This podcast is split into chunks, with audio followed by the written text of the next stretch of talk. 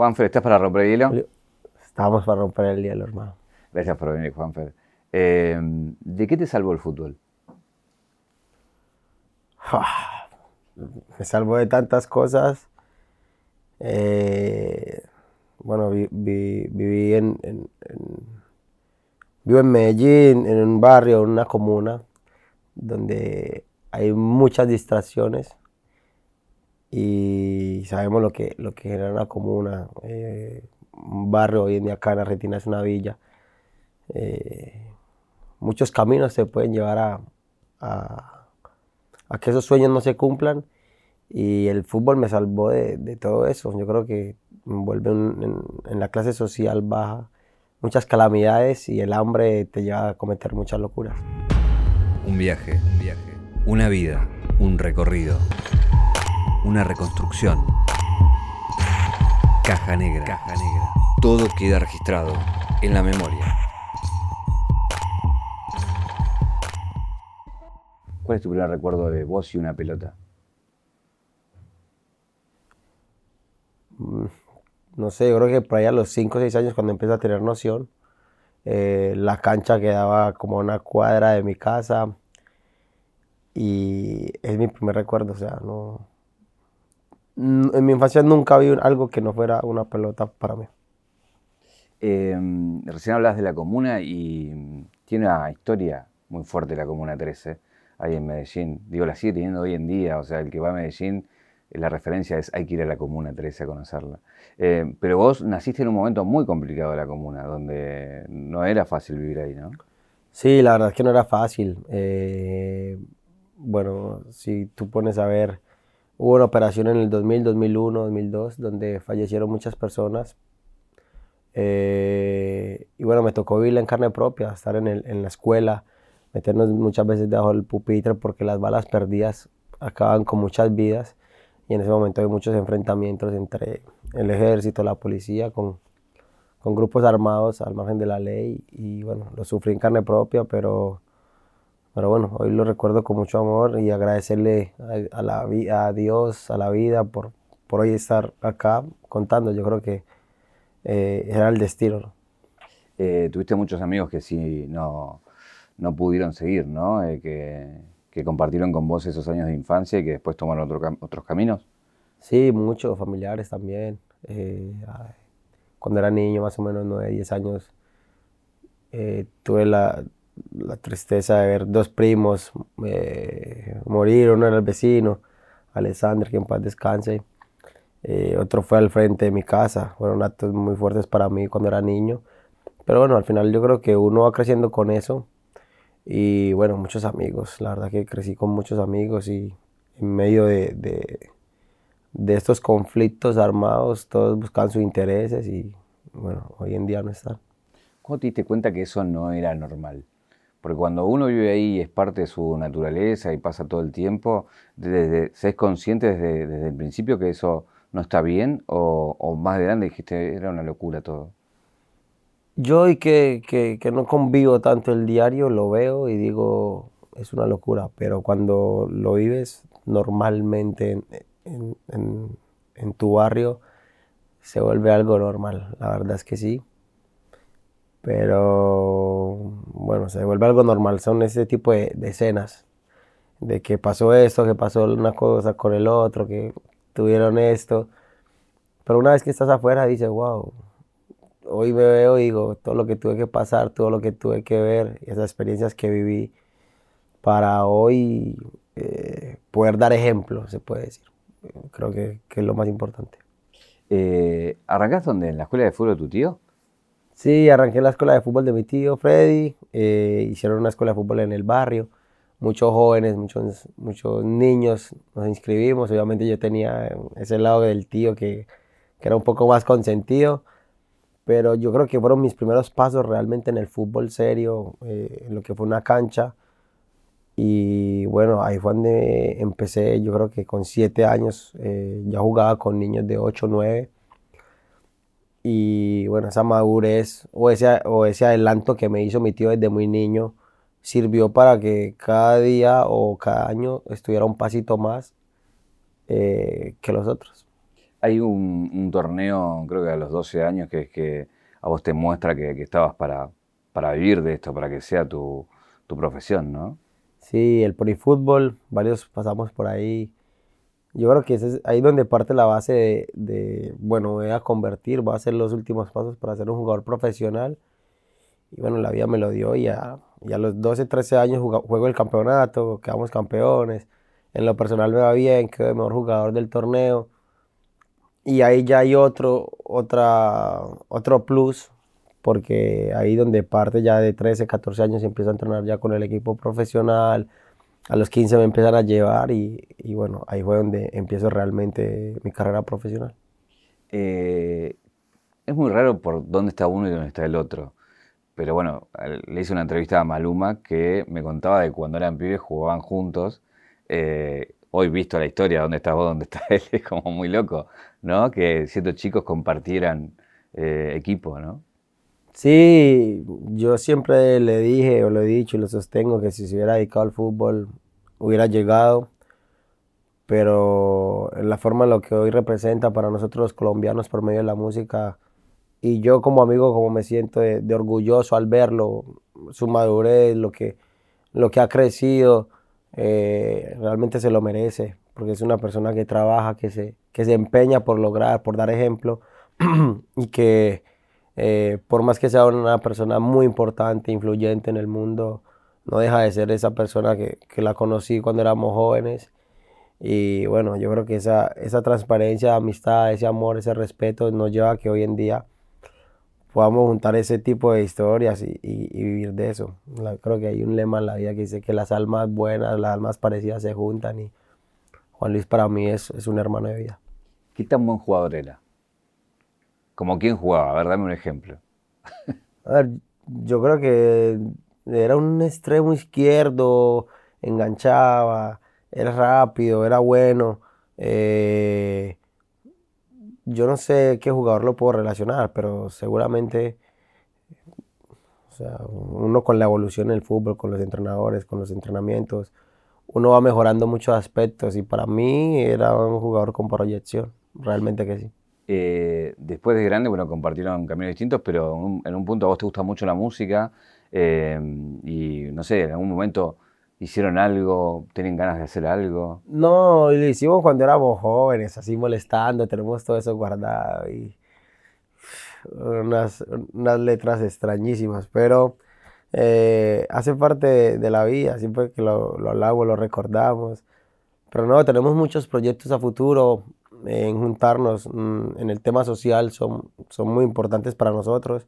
Estamos muy compenetrados con eso y estamos desarrollando ideas también para, para poder ayudar a que la gente cumpla sus sueños y de eso se, trata. ¿Qué recuerdo tienes de tu primer partido profesional? Porque me imagino que ahí un poco proyectas también tu propia historia, ¿no? De todo lo que te costó llegar hasta ahí y, y lograr eso, ¿no? Mucho, mucho. La verdad que, lo recuerdo como si fuera hoy un partido contra, contra el Deportivo Independiente Medellín, el cual eh, soy hincha de este equipo, todo el mundo lo sabe. Eh, juego en el Envigado Fútbol Club, juego 25 minutos con, con 15, 16 años.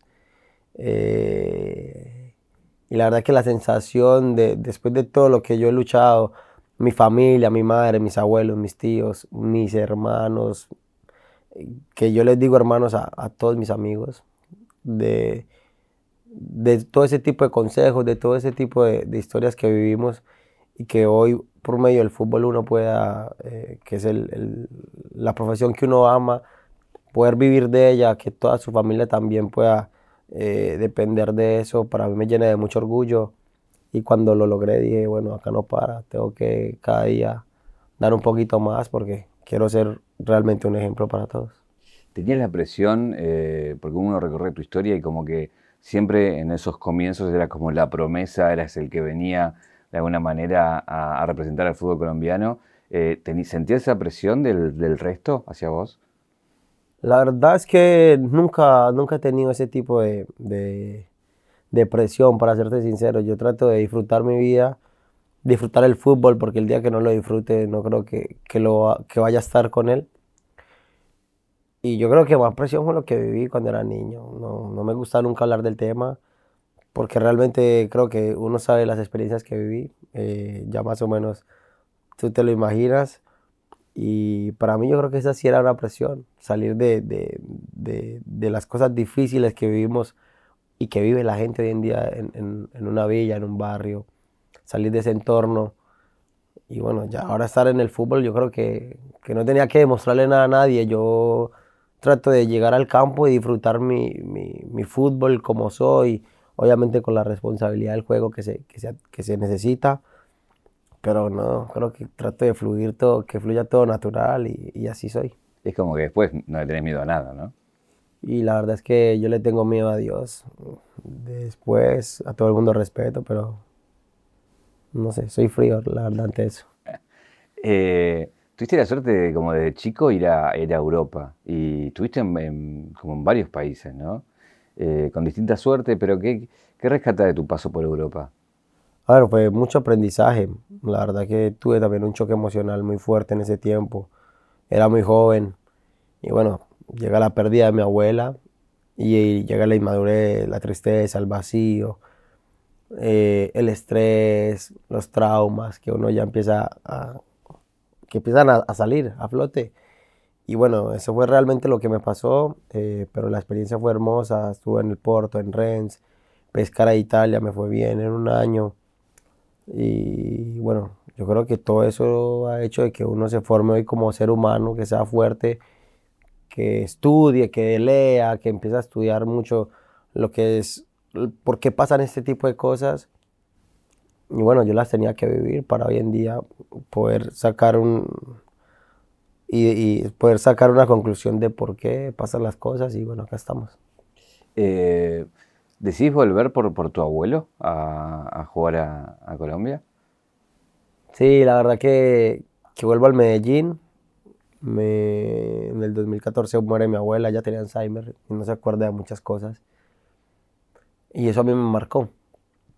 Cuando nos, cuando nos dimos cuenta, la familia, que mi abuelo también, yo dije, bueno, mi abuelo desde niño me enseñó estos colores del Deportivo Independiente Medellín, tengo que, que cumplir un sueño personal y que él me vea algún día porque eh, quería darle eso en vida, no después de que se fuera, uno poder arrepentirse de algo, ¿no?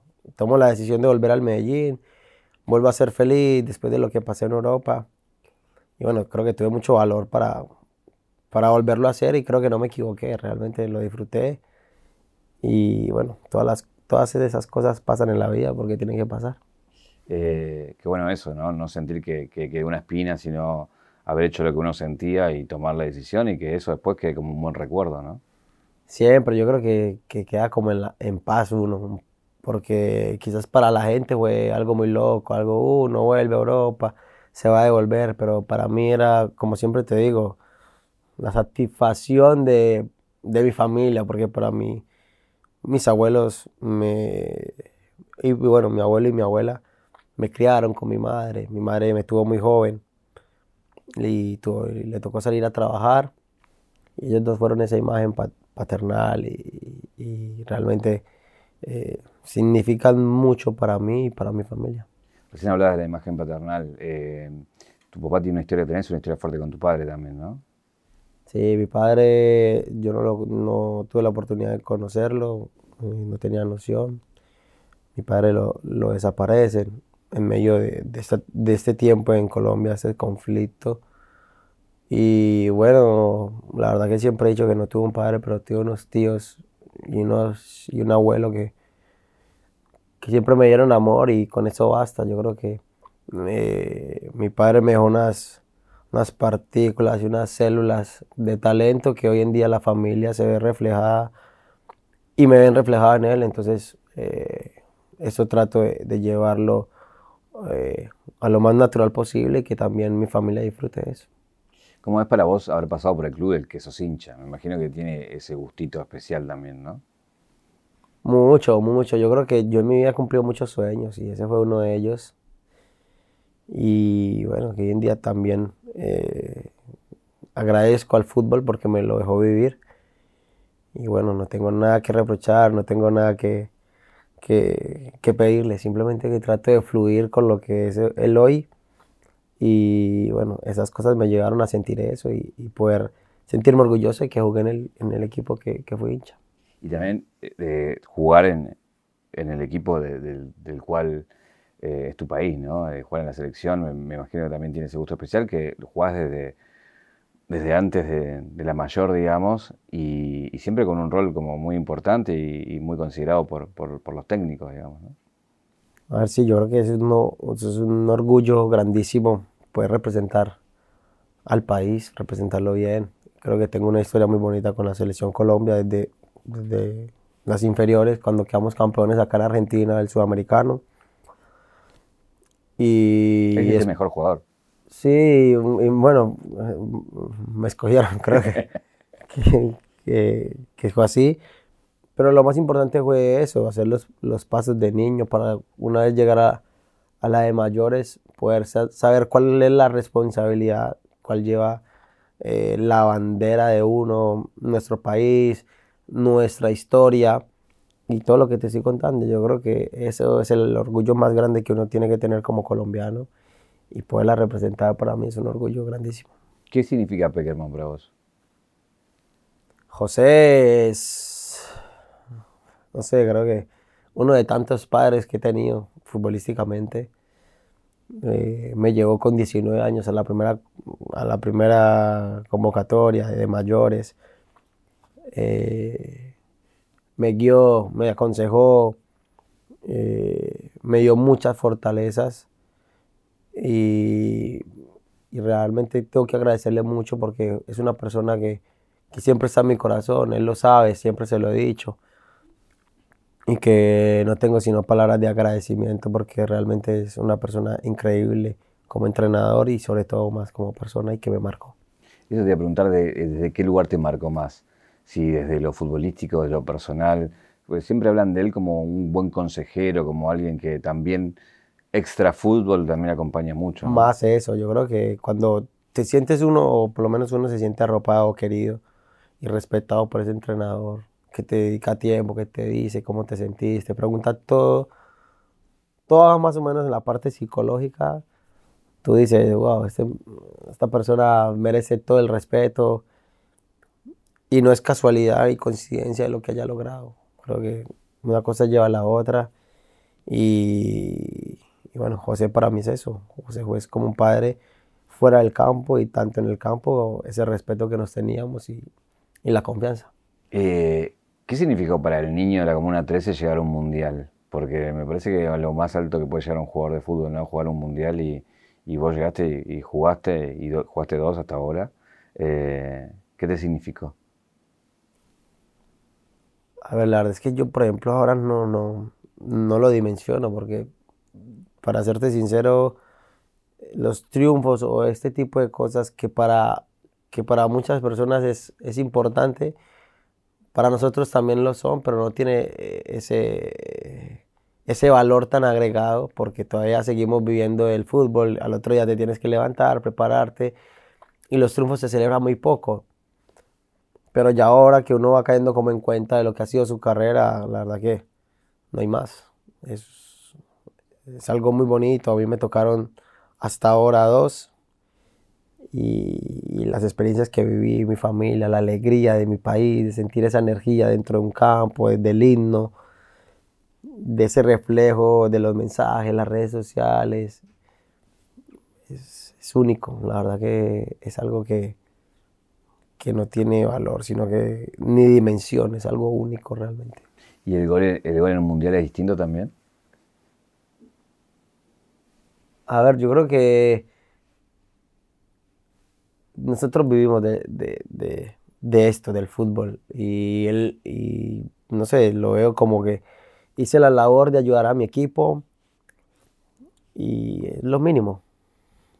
Si me pongo a pensar en lo personal, sí, muy bien, pero soy de los que pienso más en lo grupal y creo que aporté en algún momento que me tocó para que mis compañeros, como en otro momento me aportaron a mí, desde esa parte eh, hiciéramos de que el equipo hoy en día no hemos ganado un mundial, pero hemos hecho historia a las fases que hemos clasificado y que eso nos ha generado ese respeto y esa admiración que, tienen los jóvenes hoy en día por, por nosotros.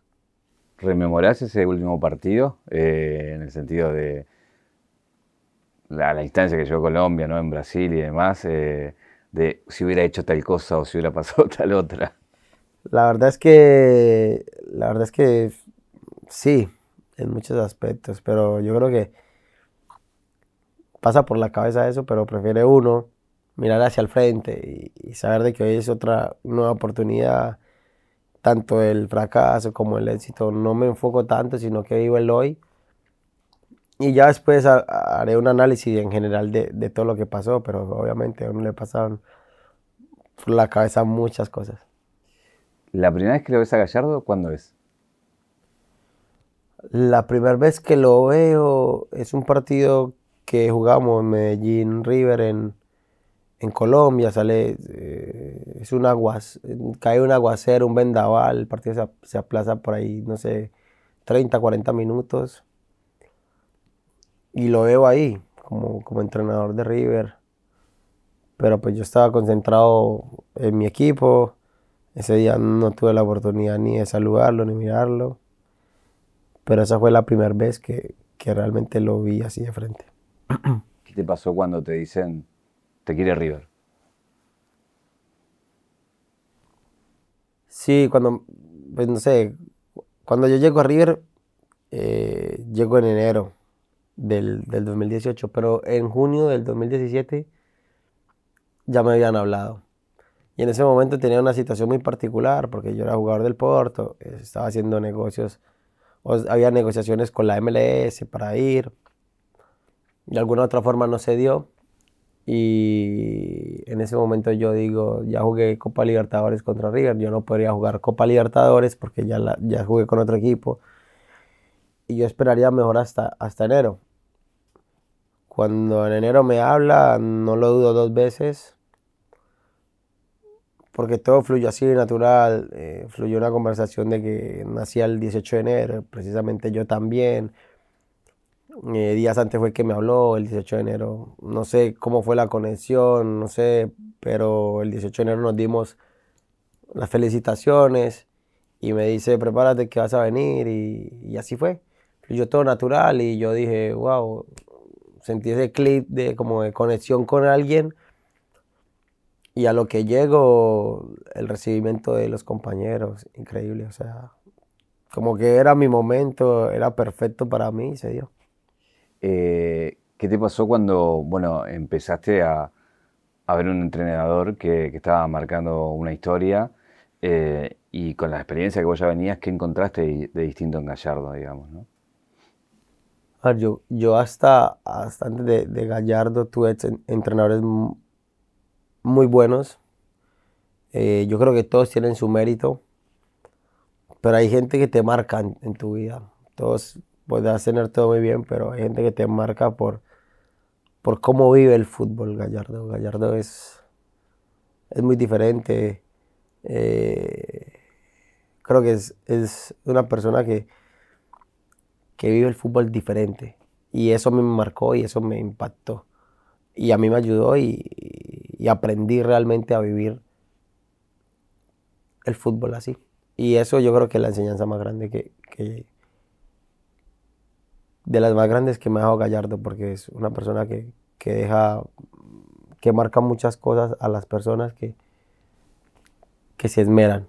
Y Gallardo para mí, más que lo futbolístico también, son esas cosas, cómo vive su vida, cómo vive a raíz del fútbol. Y eso me marcó, realmente eso es la parte que más me impactó. Eh, llegás a un plantel que, ya lo haremos, que hizo historia, pero un plantel muy particular por los nombres, por cómo estaba conformado. ¿Cómo te encontraste llegando a, ese River con esos compañeros, digamos, no? A ver, sí, la verdad es que uno se imagina ese tipo de cosas, pero una vez que llegas es increíble la, el recibimiento, el acompañamiento de, los jugadores de experiencia, los jugadores que son importantes en el momento.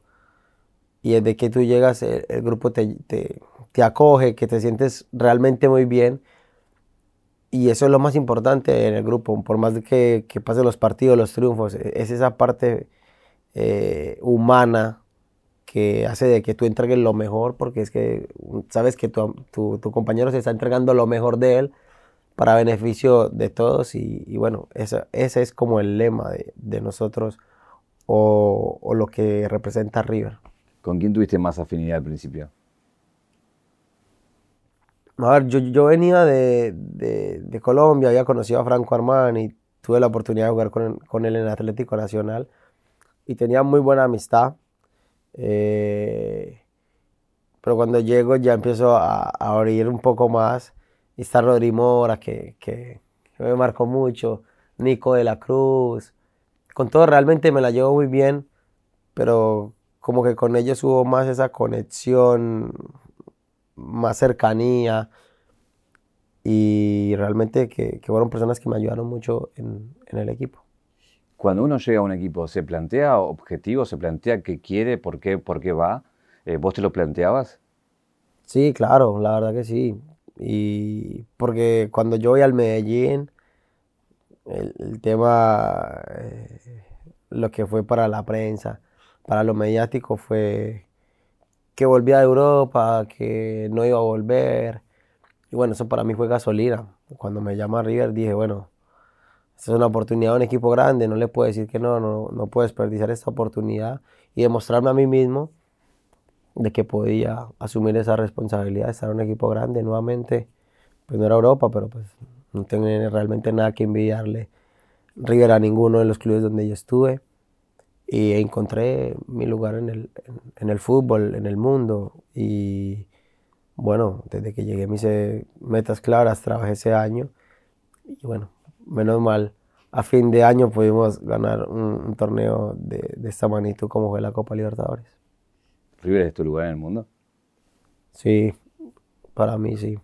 Y, le agradezco a Dios y a la vida por ponerme ahí.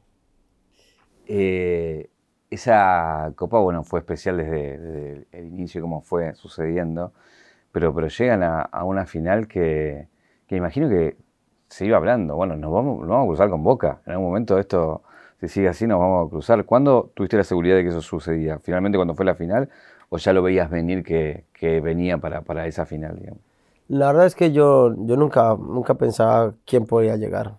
Nosotros, yo veía más como qué estamos haciendo para generar en el rival algo. Y así fue que fuimos pasando, fase tras fase eh, partido tras partido, pero cuando llegó lo, de la final con Boca, pues eh, también tenían ellos sus méritos, habían ganado equipos importantes, nosotros también habíamos eliminado dos, equipos grandes de la Argentina, que fue Racing Independiente, el último campeón que fue Gremio, o sea, realmente fue una copa muy difícil y que nosotros veníamos pasando fase tras fase bien y bueno, se presentó lo mejor que podía pasar, que era jugar con Boca, un partido de esta magnitud. Y bueno, teníamos que estar ahí preparados para eso. Eh, bueno, llega Madrid como, como una rareza de tener que jugar una final encima en otro país, en otra ciudad. Eh, me imagino que eso también cambió un poco todo lo que tenían en la cabeza de cómo iba a ser y finalmente cómo fue, ¿no? Sí, la verdad que sí, nadie se lo esperaba. Después de, los incidentes que hubo acá en Argentina, pero más motivado pensaba yo que, que, podía pasar esto, porque, a ver, una final de esta magnitud y que el mundo entero la viviera, porque a la hora que fue se podía ver en cualquier parte del mundo donde estuvieras. Bueno, sería mejor vista, sería con más importancia en el mundo del fútbol. Y que bueno, estábamos ahí para representar a River, para vivir esa experiencia bonita y teníamos que aprovecharla. Eh, hubo dudas de que jugaras. Eh, ¿Cómo fue esa charla con Gallardo para decirle yo estoy? O sea. Sí, mira que días antes tuve, se me cargó el solio. Eh, es un músculo que normalmente cuando se te carga no puedes ni caminar ni correr. Y bueno, llegué a esa final con lo justo. Eh, los días anteriores no entreno, simplemente que coincidencias y cosas que pasan, que solamente entreno el control y pateo, entreno el control y pateo el día antes. lo hicimos con Gallardo, con Mora. Y pasa eso en la final y tú dices, wow, creo que, creo que era el elegido para ese momento y, la vida me, la, me puso ahí. También hice mis méritos en todo el año en prepararme, porque no creo que sea todo coincidencia o casualidad, es algo que causas tú desde que tienes algo en tu mente, trabajas para eso y se me dio la oportunidad y bueno, ¿qué más puedo decir? Soy un privilegiado. A ver si entiendo, vos no, o sea, no entrenás todos los días previos, me imagino que ahí la angustia era... No, yo sabía que iba a llegar, porque yo, yo creo que, que tenía esa, esa, mentalidad de que, algo, de, que, de que iba a estar. Cuánto no sabía, pero pero ¿quién se pierde en una final de Copa Libertadores? Y bueno, el entrenador también seguramente vio eso, me cuidó, llegué al partido bien, con lo justo y bueno. ¿Solo entrenas el día antes? Sí, pues venía entrenando lo, que, lo normal, no con el grupo, aparte. Y bueno, entro al campo y juego. Así fue que pasó. Lo que te decía, a ver si entiendo, es que decís, control y le pego, control y le pego, y no puedo creer que después se diera así, es que practicaste el mismo tiro. Sí, realmente eso pasó el día anterior, en la noche, en Madrid. Eso fue lo que yo hice de entrenamiento. ¿A la noche? Sí, el día anterior del juego fue eso lo que yo hice. Y lo hice con Rodri Mora y el entrenador. Y así fue que pasó. Y creo que me entraron como dos, tres parecidos al gol. Y así fue. O sea, los tres nada más.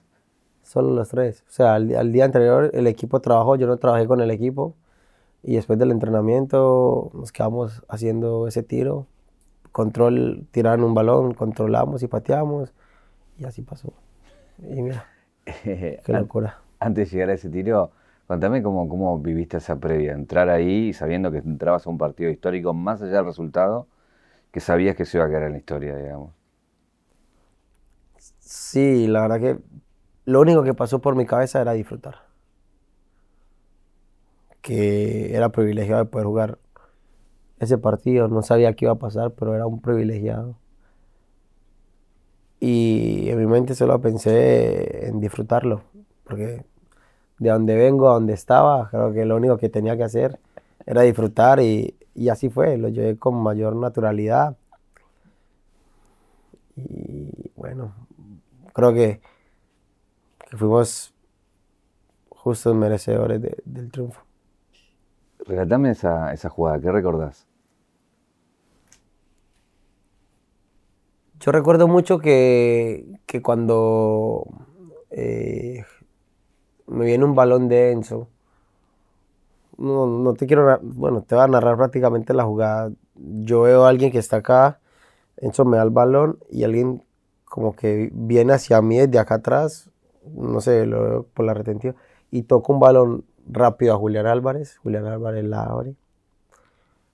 Yo lo, lo primero que hago es salirme de la marca. Cuando me salgo de la marca, ya viene una persona conmigo al lado y me quedo. Hago como una magia de que voy y me quedo. Que yo estoy mismo creando mi espacio, porque yo sé que algún momento venía esa jugada de, no sé, creo que la intuición o leer el juego, con qué compañeros estaba, porque con Camilo me, entiendo, me entendía muy bien. Camilo entra en ese juego para darme eh, esa conexión. Y cuando yo me, me, freno, yo digo, si me la das, lo único que tengo es que, que controlar y patear. Porque tengo cuatro o cinco jugadores alrededor que si son milésimas de segundos, que si controlo mal largo, no me da. Entonces yo me freno, me la da Camilo controlo y a lo que controlo, saco el remate. Y es como más ese juego que me caracteriza. Y en espacio pequeño, corto, sacar ventaja. Y bueno, fue un, un gol muy bonito que marca realmente lo que, lo que es una de mis cualidades. ¿Qué recordás cuando viste que la pelota entró? ¿Qué pasó por tu cabeza? ¿Recordás qué pasó por tu cabeza? bueno, recuerdo mucho el ahogo del gol de, esa parte de, Boca, porque estaba la hinchada ahí. Se me vinieron muchas cosas a la cabeza, pero lo único que apunté fue que, que era mi mente y mi corazón en ese momento conectados. Y esa fue la celebración.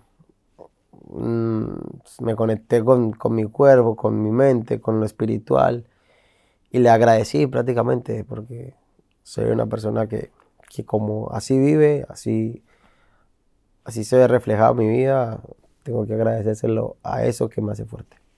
Eh, ¿Cuándo pensaste y cuándo, no sé si recuerdas el momento de cuando dijiste ya está, es nuestro?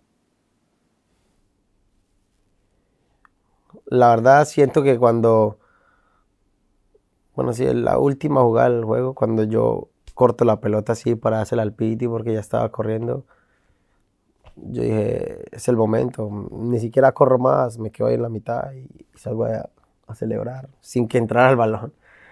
Y, ese fue el momento donde dije, ya, listo, eh, está el juego. Eh, me imagino que, bueno, cuando está el, pitazo final, digo, hay una cuestión entre el festejo y el respirar y decir lo logramos, ¿no? Sí, la verdad que sí, son muchas emociones y sensaciones ahí, ¿sabes? De que lograste algo difícil. En un momento me pongo a llorar, también, porque tenía muchas cosas guardadas. Y bueno, cuando pasan estas cosas, vuelvo y repito, no es casualidad, es causalidad. El grupo lo hizo, lo luchó. Yo me recuerdo mucho que cuando me eliminan del Mundial con Inglaterra, Marcelo al otro día me dice, necesito que te prepares porque vamos a ganar la Libertadores. Y hoy decir, el tipo ya, ya sabía que le iba a ganar antes de... pero era esa confianza y, esa, y esa unión que teníamos todos a la hora de conectarnos con el equipo, que sabíamos que, que íbamos a ser importantes en la Copa. Y en un momento lo nombrás esto de, bueno, yo me voy a preparar para ganar algo grande, para contestarle a todos los que estaban diciendo. ¿Qué te pasó por decir, bueno, ahora qué dicen, no? No, no soy tanto de eso. La verdad es que no, yo creo que uno en la vida no, no tiene que mostrarle nada a nadie. Tiene que hacer todo de corazón y el que le guste bien y el que no, pues seguramente el que le guste la persona, el jugador, eh, muy bien, el que no, yo creo que le gusta a otro. Son de gusto en la vida pero nunca he hecho algo como para, para demostrarle a alguien. No, simplemente trato de, de ser esa misma persona, no traicionarme. Obviamente me voy a equivocar en muchos aspectos, pero trato de disfrutar mi vida, por más que haya éxito, por más que haya fracaso, no me va a cambiar y para mí eso es lo más importante. Yo creo que es que se lleve una buena imagen como persona que como un buen jugador. Eh, lograr eh, una, una, Libertadores, eh, vos dijiste festejé porque tenía guardadas muchas cosas. Me imagino que también ese festejo hay una dedicatoria también. Digo, ¿en, quién, ¿En quiénes pensaste? ¿Para quiénes fue?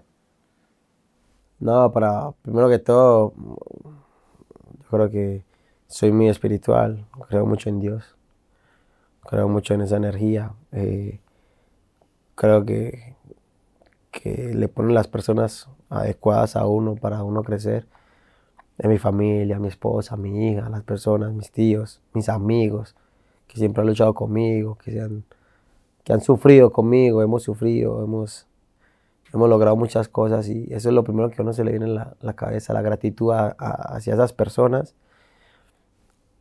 y que las hace, las, las hace uno parte del triunfo porque no es solo la imagen de, de, quién levanta la copa, sino lo que viene detrás, que es lo más importante. Yo creo que al final eso es un, un resultado de algo que, que, creaste antes y que, bueno, eh, es lo mínimo que uno puede hacer. En mi caso se me llegaron todo ese tipo de personas de mi barrio, de, mi, de mis abuelos criándome, la primera vez que, que cogí un balón, ¿sabes? Eso fue lo que, lo que se me vino a mi cabeza y que, bueno, tenía que disfrutarlo en ese momento. Em, entraste en la, historia grande de River y eso también creo que se traduce en el, en el amor de los hinchas, ¿no? Eh, me imagino que te deben pasar locuras con los hinchas, ¿no? De que te ven y te corren, desde que si te reconoce alguien se pone como loco, digo, ¿te das cuenta de eso que generas en, en la gente que, que, quiere River y que te quiere, digamos, después de todo esto?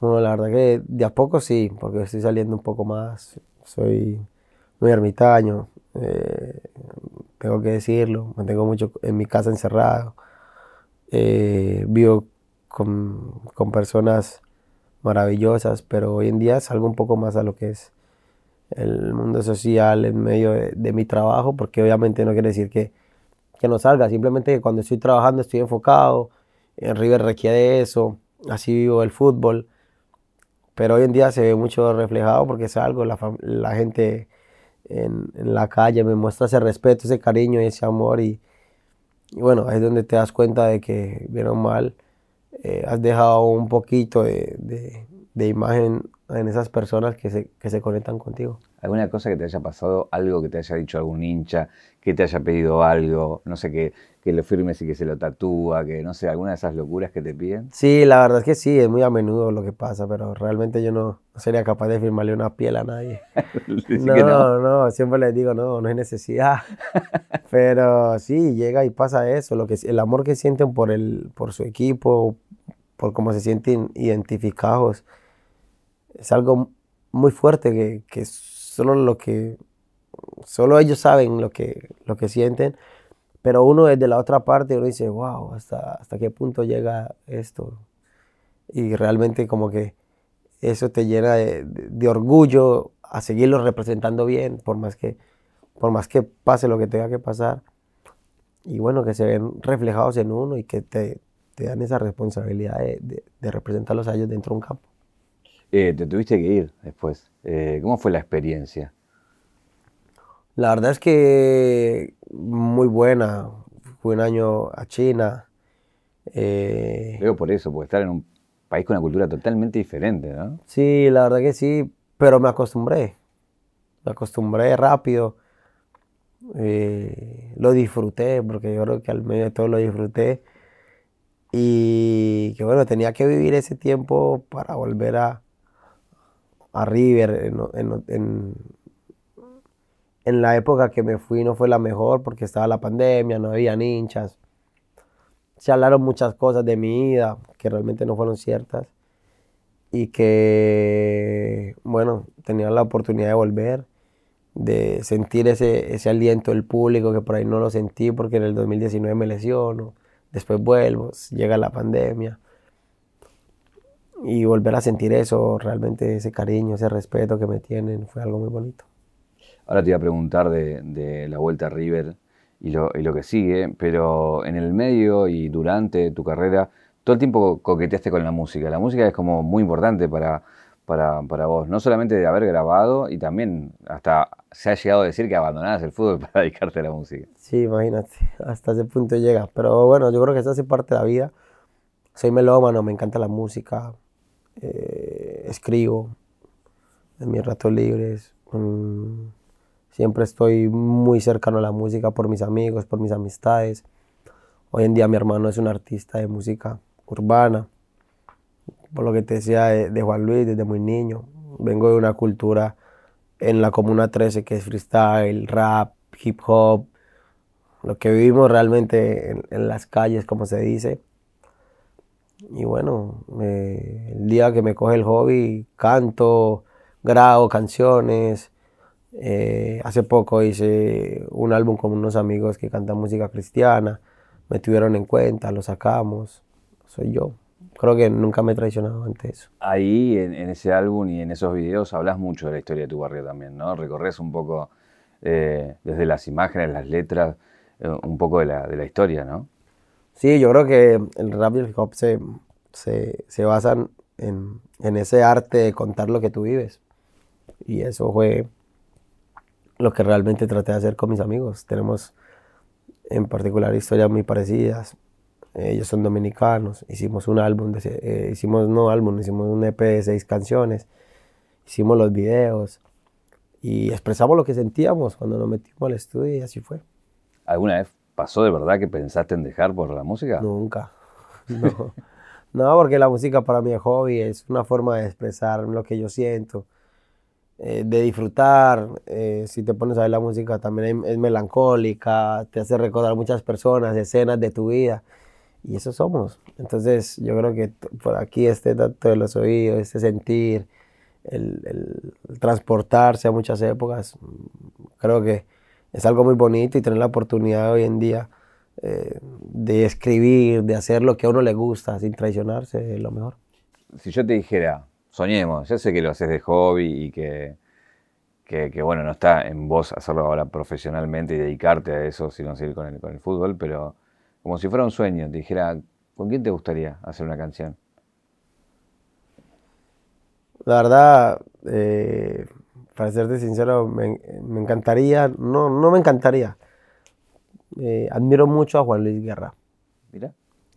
Es mi artista preferido y, y realmente pues como que la persona es uno de los artistas que más admiro y es para mí como ese ese artista que yo o sea es no ídolo no lo llamaría ídolo pero es la persona que más admiro en la música ¿Tuviste alguna vez de nunca no nunca nunca nunca pero como que me transmite eso sabes ese esa pasión y esa admiración por alguien de la música. A todos los admiro, obviamente Juan Luis está, mm, está ahí de primero, obviamente, pero si lo que me hiciste la pregunta, si algún día, no sé, Juan Luis Guerra es la persona que yo más admiro. Eh, sé que sos un gran seguidor del freestyle y, del freestyle de las batallas en Argentina también, ¿no? ¿Cómo, cómo llegaste ahí? La verdad fue que en el año 2018, cuando yo llego a River, eh, fue como ese aliciente, aparte del fútbol, que yo encontraba un sábado, un domingo, de, dedicarme cinco horas a ver televisión, porque no veo mucha televisión. Eh, eso fue como que, bueno, ese, ese es mi otro, mi otro pasatiempo. Y lo que lo disfruto por medio de, de lo que es, no es la música en sí, pero es montar en un freestyle alguien que quiera expresar lo que siente, una batalla, o sea, lo, lo relaciono mucho con, con, lo que es mi deporte y me encanta. Y desde el 2018 lo escucho, lo viví en, en, en, mi barrio, las batallas así, pero así ya como, como fan, fan, fan, eh, en el 2018. ¿Y quiénes son, son no sé, tus, tus sencillos, los freestyles que te, te, gustan más de acá de Argentina? A ver, yo los sigo a todos, pero lo que es de toque, Stuart, Papo, eh, Woz en su tiempo, yo los conozco a todos hoy en día. Eh, ahí, está Mecha, está Larry, eh, Clan. Sea, sigo mucho lo que es la Liga del Freestyle desde que desde el 2018 eh, en ese momento Trueno, que me impactaron y que, bueno, hoy en día se han convertido en, artistas mundiales y, y, lo reconocido que son, muchos, y otros han dejado su, su huella y su leyenda ahí en medio de las batallas. ¿Cuáles son tus, decime dos o tres batallas así tuyas preferidas? Que cada tanto volvés o decís esta. Es que hay muchas. Por ejemplo, no sé, eh, Mira, yo soy demasiado fan, fan, fan de Replic. Mira. El, creo que es, muy, muy diferente. Me gusta mucho. Eh, yo creo que no batallas tanto, son contestaciones, un minuto libre. me, veo mucho, repito mucho, porque, porque fueron cosas que me marcaron y que como fan y como, como público lo disfruto. Pero mm, o sea, hay unos minutos de Deto, eh, de Repli, de Papo. O sea, hay cosas que yo digo, wow. La final de Papo con, con Stuart del 2019, la batalla de Deto con Papo en el 2019, eh, con Papo en el 2018. Hay un nivel muy alto de, de batalla y de freestyle que tú dices, wow, este tipo está en otro nivel. O sea que yo creo que vos te acordás, por, por, lo que sabés, te acordás de memoria de alguna batalla, me parece. No de memoria la batalla, pero sí de, de, de, cosas que han pasado que, bueno, quedan, quedan guardadas. Ahí contaste que, con algunos te viste, a vos lo, eh, que te cruzaste, has estado con él. La verdad no, nunca me lo he cruzado, con el que, bueno, tengo la oportunidad de hablar mucho es con, con Deto, eh, conozco a su manager, su grupo de trabajo, que son los de Cirilo Records me han acogido muy bien y tenemos muy buena amistad, mi esposa, mis amigos, vamos a compartir con ellos y, bueno, hablamos de todo un poco. Y, bueno, esa es, esa es como que como que la vida te une con personas que tú admiras, que respetas y que después te conviertes como en amigos y eso se basa, ¿no? Eh, eso lo, lo, que, vi, vi, como fotos que estás ahí en City Records, eh, parecían amigos como de toque, o sea, o estaba eh, eh Stuart, o estaba Barbarroja, digo, había como, ¿no? Se volvió como un grupo. Sí, la verdad que yo les digo familia porque yo creo que cuando uno abre ese lado humano y convive y cuenta cosas tan profundas y de uno personal, se convierte en hermanos. Porque esa es la vida, todos somos hermanos al final y al cabo. Y que bueno, pasas un tiempo, aprendes, admiras, escuchas, implantas cosas en tu vida, quizás de lo que hace el otro. Y bueno, es bueno tener ese tipo de experiencias con personas fantásticas como son. Eh, ¿Pudiste ver alguna en vivo? ¿Pudiste ver? Sí, tuve la oportunidad en el 2019. Eh, ver una ahí. Yo vi en, en, Libertador, creo que había un gol level al frente. Papo me lleva, eh, que también tengo muy buena relación con Papo. Eh, me lleva, me, muestra lo que él hacía, lo, lo que fueron estas batallas y bueno, la, verdad fue que la disfruté mucho, como cuatro o cinco horas también estuve ahí. ¿Estuviste en la Liga Bazooka ahora, esta que, está creciendo mucho? Estuve, estuve, eh, me encanta el, contexto, la forma en cómo se, se, preparan las batallas y que es algo muy diferente y que la verdad lo disfruto mucho, me encanta, soy fan del freestyle y bueno, poder apoyar a mi amigo de Deto, poder acompañarlo a él, no solo a él, a todos los muchachos de Stuart eh, a, todos los que están ahí, eh, para mí me, me, lleno de mucho orgullo y que los admiro mucho. Debe pasar que mucha gente que no sabe por ahí, muchos saben que estás muy metido, pero otros por ahí no saben, es Juanfer, ¿qué hace hasta acá? pasa, pasa, pero bueno, yo creo que no soy ajeno a nada, soy una persona normal que le gusta, que, que, que va a verlos, que se, se, se siente identificado, porque también es la cultura del rap donde yo crecí, donde, donde vengo y, y bueno, lo disfruto al final. ¿Y freestyle no haces? No, no, no, no, no, Un freestyle con la pelota, ya, fue ese.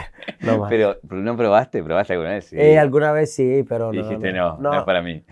No, no es para mí, no. Yo creo que la vida todo se tiene que disfrutar, sea bien o sea mal, pero hacerlo con el corazón y alguna vez se me ha escapado algo así. Eh, volviendo a, River, eh, ¿es verdad que en, la noche de la final no festejaste? No, no... no soy demasiado. La verdad, no, no festejé. Me encerré en una habitación con mis amigos, con los que me habían ido a acompañar. Llamé a mi familia uno por uno. Y así soy.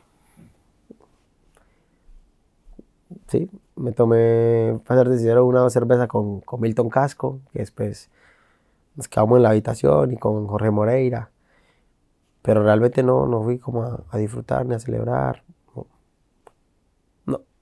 Eh, te tocó la vuelta y digo, también formás parte de, un plantel que es histórico en el sentido que es el último hasta ahora plantel en el que estuvo Gallardo. ¿Cómo, cómo tomaste cuando te enteraste que se iba?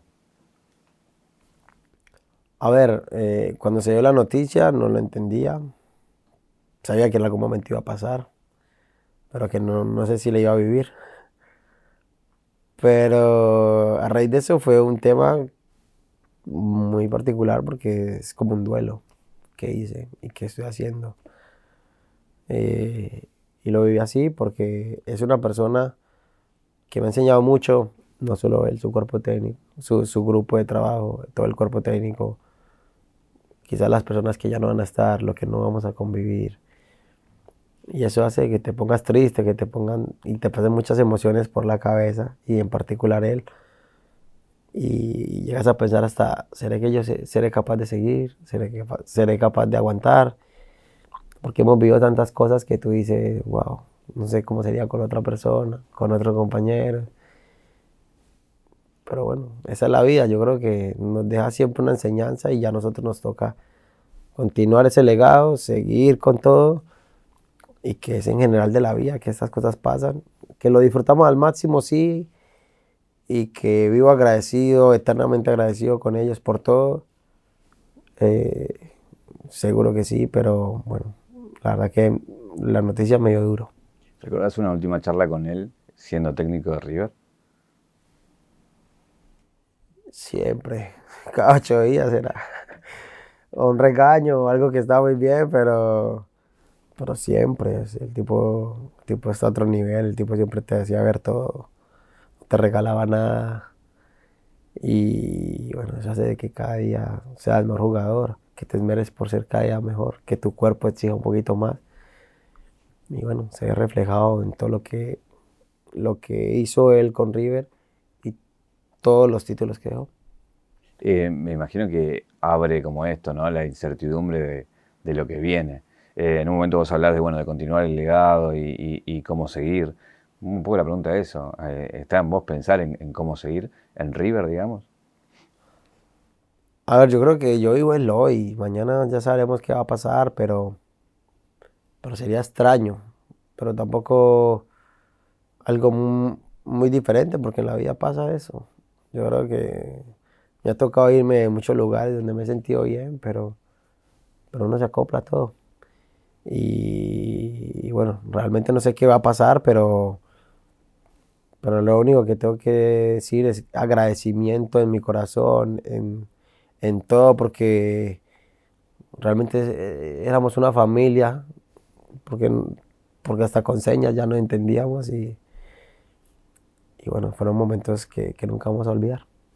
Eh, así como te pregunté con, cuando llegaste, con quiénes te, te, llevas, bien, bueno, el plantel fue cambiando. Hoy, hoy con quiénes eh, tenés ahí muy buena relación y que pase lo que pase, quedan como gente muy cercana a vos, ¿no? No, a ver, la verdad que sí, con todos, pero con Nico de la Cruz y Franco son hermanos y tenemos la mejor relación, con Maidana, hemos creado un, un grupo a lo largo de estos años con Enzo Pérez, eh, Javi Pinola, siempre, casi siempre estamos lo mismo, Milton Casco, eh, Mati Suárez, ¿sabes? Ha sido esa conexión de todos nosotros que, que realmente el día que ya no estemos siempre vamos a ser amigos y, y realmente vamos a juntarnos en algún momento.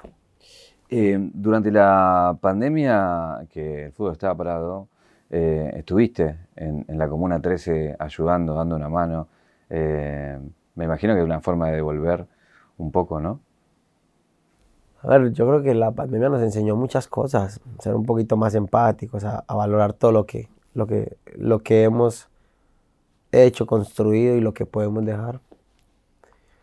Y es lo mínimo, porque sabemos de, que hoy en día uno tiene una posición muy diferente a, a estas personas y lo mínimo que uno tiene que hacer es acompañarlos, acompañarlos y, brindarles ese apoyo, ese respeto, por más que sea cualquier cosa material, es ser un poco más empático, ponerse en el lugar de ellos y, poder valorar lo que uno, lo que uno tiene y ponerlo a disposición también de ellos. Yo creo que ese es un, un valor muy bonito, no solo lo hago yo, mis mejores amigos del barrio, vamos, vamos mismos, lo entregamos.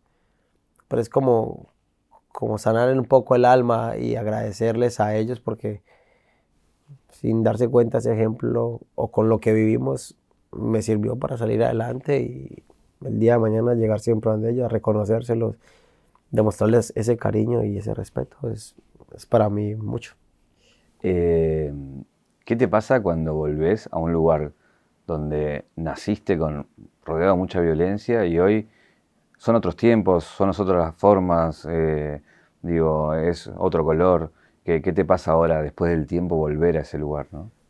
Ah, yo creo que estamos trascendiendo eh, de que una persona cambie esa forma de pensar y lleve a otra, lleve a otra. Yo creo que eso es un cúmulo de cosas que hoy en día están pasando en mi comuna que, que valoramos mucho hoy en día de las partes más eh, donde van a, visitar, donde eh, mucho extranjero va, donde comparten con, la gente de, nuestra comuna. Y, eso somos.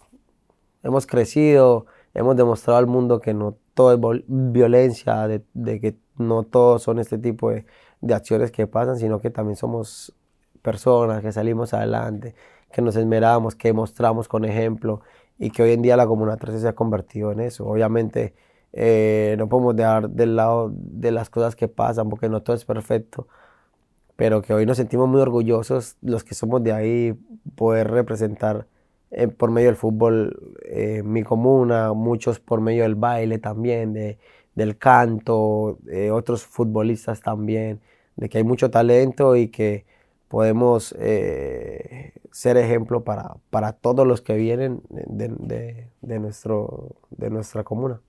Eh, al principio me contaste que con, Maluma piensan en algún momento en, hacer algo. Eh, eso está en un proyecto con muchas ganas de que eso suceda a nivel más institucional, orgánico y, con, un proyecto claro. Sí, claro, estamos, incluso vamos a, si Dios lo permite, este año el próximo, estamos eh, desarrollando lo que va, van a ser muchas, muchas ayudas, no, no materiales, sino por medio de, la música, por medio de, del deporte, eh, por el freestyle, por eh, lo académico. Vamos a hacer muchos proyectos que si Dios lo permite, estamos ya desarrollándolos no solo en la comuna, sino globalmente, porque al final yo creo que ese granito de arena que tú dejas en otra persona, no solo de tu barrio, de todos, sino de otra parte donde por ahí no se acuerdan de ellos, nosotros siempre tenemos esa mentalidad de que eh, hay que ayudar lo que más se pueda, pero con ejemplo, y realmente yo creo que eso es lo que nos llena el corazón, poder darle la mano al otro. Regálame alguna historia de alguno de los tatuajes que tenés. Yo creo que uno en, sus tatuajes se reflejan muchas cosas. Eh, conscientemente uno hace tatuajes porque es en lo que cree, en lo que tiene algún significado, pero eh, mi cuerpo está tatuado todas las, todas las personas y las, y las cosas que he vivido en mi vida que son muy importantes. Están mis abuelos, mi hija, está eh, este tigre con esta flor que por ahí refleja lo que es mi personalidad. Este es una persona que está corriendo como en medio de, una oscuridad, eh, de una vista. Puede reflejarse lo que, lo que yo he hecho por, por entrenar, por el fútbol. Eh, tengo un ángel, tengo a mi madre y mi hermano acá. la conexión espiritual con la tierra siempre con una alegría, eh, el orar, el, dar las gracias. Está mi perra, que se llama Café, que la amo. Está la silueta de mi hija. Acá tengo unas letras eh, hindú que dicen familia y amigos. Esta me la hice con Maluma, que es la amistad de nosotros, lo que nos une. Él tiene una corona acá, yo la tengo acá y bueno, tendré más más, más tatuajes, pero es lo que refleja lo que yo soy. Em, tengo un regalo para vos que está en esta caja negra. Aquí está. Eh, que es el 800 Don Roach. Eh, es el anillo de plata. Que bueno, vos sabés, en el mundo del freestyle es como algo que, todo el mundo desea tener. Em, gracias. Y tengo en la caja un celu que. ¿Hace cuánto no ves este, el gol?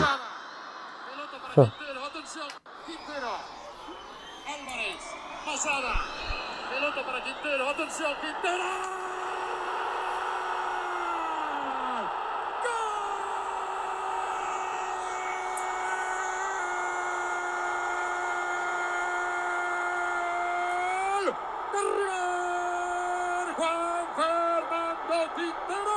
a los tres minutos del segundo tiempo de la larga, señoras y señores, pone la ventaja de River. River 2, Boca 1, Quintero lo hizo. ¿Qué pasa cuando lo ves? bueno, no, me recordó muchas cosas, muchas cosas que a lo largo de la entrevista te lo he dicho. Y bueno, se pone uno muy, muy emocionado. Eh, creo que he dejado, he dejado algo en, en lo que ha sido mi carrera en el fútbol, que siempre se van a acordar y yo creo que eh, por más que haya sido el título, lo que sea, eh, es como que darle eh, algo al hincha del fútbol, decirle como que todo el tiempo, todo lo que yo he hecho desde niño, los sacrificios que he tenido, todo lo que me he esmerado, se ha reflejado en algo que va a durar para toda la vida. No, no, no hablo del título, no no hablo de nada, sino del gol, que siempre se va a recordar porque creo que fue algo único y que yo vivo muy agradecido realmente porque eh, sucedió todo eso para que yo fuera el elegido y nada, agradecerle a Dios y a la vida por este momento. Si vamos a la caja negra de tu vida, ¿cuál es el momento que te convierte en Juanfer? Uf.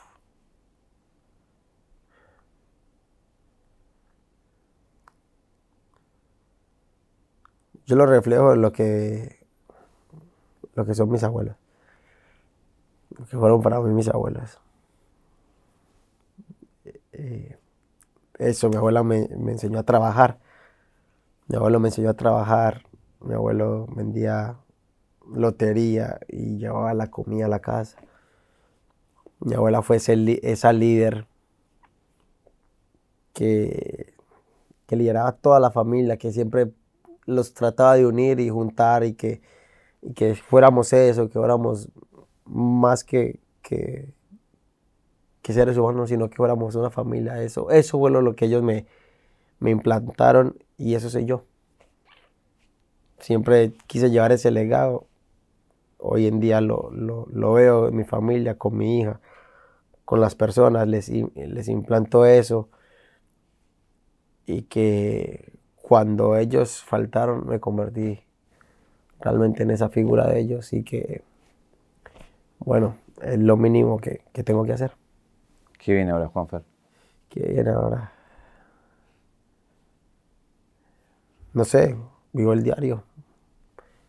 El mañana traerá su afán, pero hoy disfruto estar aquí con las personas que, que quiero, haciendo lo que me nace del corazón, eh, no demostrándole a, a, nadie nada, simplemente ser yo y, y quiero dejar esa imagen siempre en, el mundo, de que prefiero que me quieran como una buena persona que como un buen futbolista. Y para mí es más importante.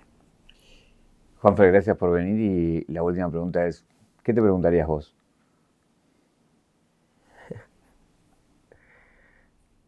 ¿Y qué me, preguntaría? Difícil esa, pero...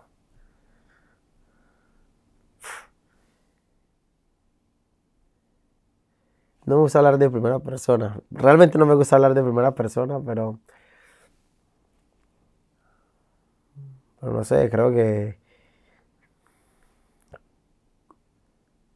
¿Cómo haces para meter esos pases? Sí, realmente. Gracias, muchas gracias. Muchas gracias. Muchas gracias.